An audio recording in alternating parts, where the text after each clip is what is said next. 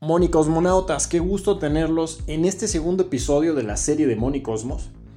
Un episodio que va a ser más oscuro que el primero, tiene una personalidad distinta. Porque en el primero comprendimos ya la energía del dinero, comprendimos la forma en la que funciona el universo, los equilibrios, la sistematización que hace y cómo nosotros debemos ponernos en esa misma energía y entenderlo así y aplicarlo a nuestras finanzas. Pero este segundo episodio nos vamos a poner en una escala humana, donde lo que vamos a entender es quiénes controlan el sistema económico y cómo han logrado generar todo un escenario artificial, donde nosotros los humanos somos colocados aquí para enriquecer a dos clases controladoras del sistema, que es por un lado todo el sistema bancario y por otro lado a los gobiernos. Entonces, entre estas dos clases han hecho todo un sistema que es el que vamos a conocer ahorita.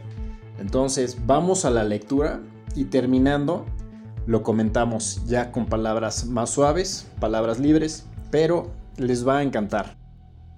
El problema de la relación con el dinero. ¿Por qué la relación entre las personas y la riqueza se ha vuelto tan problemática, siendo que la humanidad es cada vez más avanzada? ¿Por qué hemos logrado tanto como especie, pero hemos fracasado siempre al entrar al terreno de la riqueza y la pobreza personal? Sumado a este desequilibrio, ¿qué está pasando que, conforme pasa el tiempo, la mayoría de las personas renuncia a los sueños y metas que tenían en sus años de juventud, cuando tenían un espíritu auténtico y lleno de confianza? La respuesta a esta pregunta no tiene nada que ver con un fracaso personal, absolutamente nada. El origen de los problemas para alcanzar la riqueza se debe a que la mayoría de las personas hemos sido literalmente sistematizados desde la infancia. Detrás del escenario donde hacemos nuestras vidas, existe un sistema muy poderoso que tiene como finalidad evitar que logremos entender el poder constructivo del dinero y de nuestros sueños. ¿Por qué? De esa forma han logrado asegurarse un lugar de privilegio y control sobre los demás. Las dos formas del dinero. Elegí esta parte del libro para presentar las dos formas que puede tener el dinero. Lo hice porque los sistemas, tanto el de la pobreza como el de la riqueza, se entienden mejor al saber esto por adelantado. Verás, cuando una persona compra ropa para usarla a diario, su dinero fue sencillamente intercambiado por un bien que se consume. El dinero y su energía se ha ido. Pero cuando una persona compra ropa con el fin de venderla y obtener ganancias, ese dinero se ha convertido en capital. En general, podemos decir que todo el dinero que se ha transformado en cualquier forma de generar ganancias se convierte en capital, y a diferencia del dinero que se consume, este se acumula generando más dinero y más energía. El sistema de la pobreza hace todo lo posible para que veas a tu ingreso solo como dinero.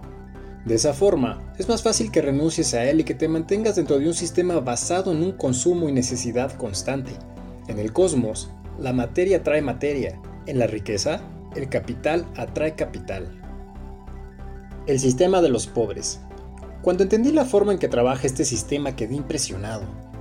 Este mecanismo artificial fue perfeccionado a través del tiempo y ha tenido la finalidad de someter mental y financieramente a la mayoría de las personas. Para que el sistema funcione bien, debe hacerte olvidar quién eres, debe hacerte gastar, endeudarte y asegurar tu pago de intereses e impuestos. ¿Por qué? Ya verás, juntos, el gobierno y la banca han desarrollado un sistema sumamente eficiente para que la población trabaje y los mantenga en sus posiciones dominantes. El gobierno es fondeado por la población a través del pago de impuestos, que extraen de cada individuo. En palabras de James Madison, un padre fundador de los Estados Unidos de América, el poder de cobrar impuestos y grabar la propiedad es esencial para la mera existencia del gobierno. Es decir, sin una clase de la cual extraer riquezas, no podría existir el grupo de poder que a través de la ley se preserva a sí mismo. Por otro lado, ¿qué controlan los bancos? El dinero, Gracias al control absoluto que tienen sobre esta mercancía, pueden cobrar intereses, muchos intereses.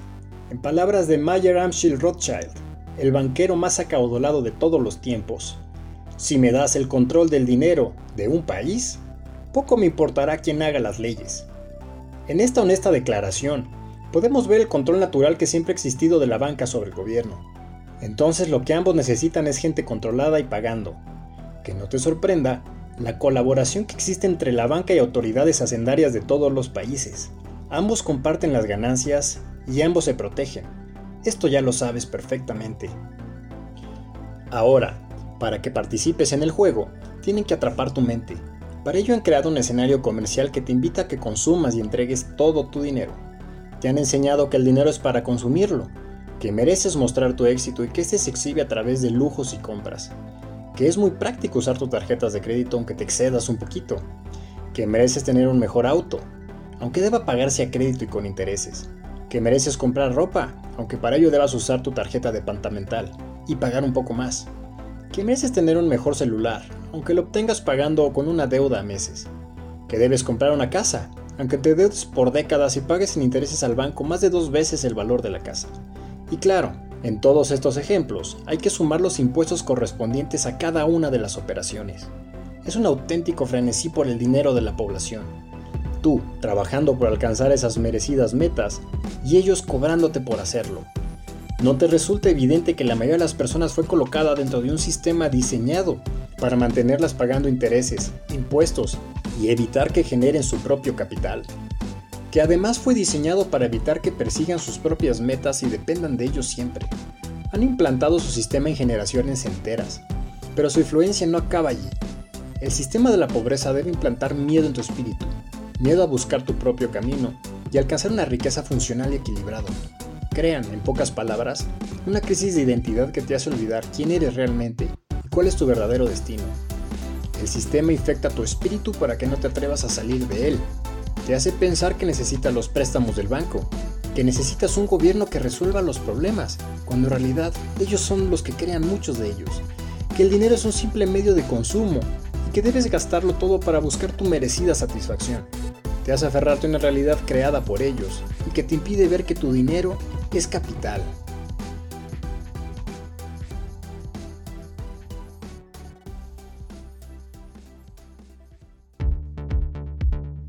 ¿Qué tal muchachos?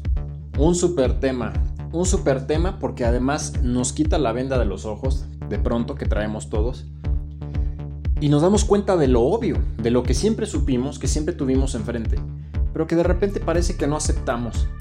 Que es que sencillamente sí estamos metidos en un sistema que tiene como finalidad explotar a la mayoría de las personas para el beneficio de dos clases predominantes, es la banca y el gobierno. Y este arreglo natural entre ambas partes no es nuevo, donde lo importante es que toda la gente esté gastando, consumiendo, endeudándose y pagando intereses e impuestos.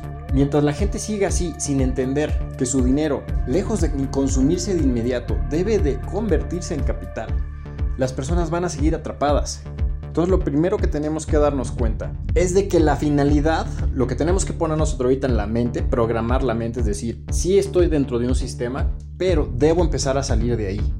Y para salir de ahí, la clave ya viene en el texto que leí. Es comenzar a convertir nuestro dinero en capital, y capital no es más que cualquier forma en la que nuestro dinero se aplica para obtener más capital del original. Entonces es una fórmula liberadora realmente la del capital. Vemos que la mala relación que la mayoría de la gente tiene con el dinero proviene de que el sistema nos ha programado para ser así. El sistema no quiere gente que domine todo el dinero y que se vuelva capitalista y que sea un agente libre. Recordemos las palabras, el gobierno necesita gente que sienta que le tienen que resolver los problemas, gente que le apuesta que el gobierno va a hacer las cosas por él. Y los bancos lo que necesitan es gente que se acabe su dinero y que pida prestado. Y luego los bancos y el gobierno se ponen de acuerdo y se protegen y tienen esta cooperación entre las autoridades hacendarias, lo que se maneja por el dinero. Entonces, dentro de la filosofía de Money Cosmos, nosotros somos gente despierta. Es como igual como la película de The Matrix que me encanta. Hay un sistema que nadie ve, pero que a la vez está en todos lados. Y hay gente que despierta y empieza a tratar de liberarse de ahí. Bueno, es exactamente el mismo principio. La próxima vez que vean Matrix, acuérdense de esto y vean que el sistema económico es para nosotros el equivalente a la Matrix, controlado por los poderosos para los poderosos.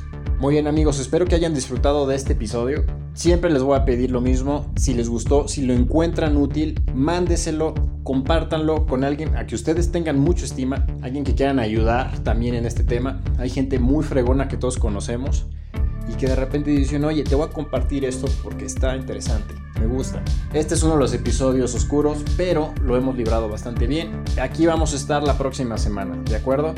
Les mando un súper abrazo, estamos en contacto. Recuerden que estoy en Instagram como LuisBaker100 y si tienen dudas me pueden mandar un mensaje ahí por la red social y yo les contesto tan pronto me sea posible. Bueno, muchas gracias a los que se han suscrito, los que no, háganlo porque esta serie va para largo y está súper buena. Les mando un abrazo, pásenla muy bien. Apprendiendo con Louise Baker.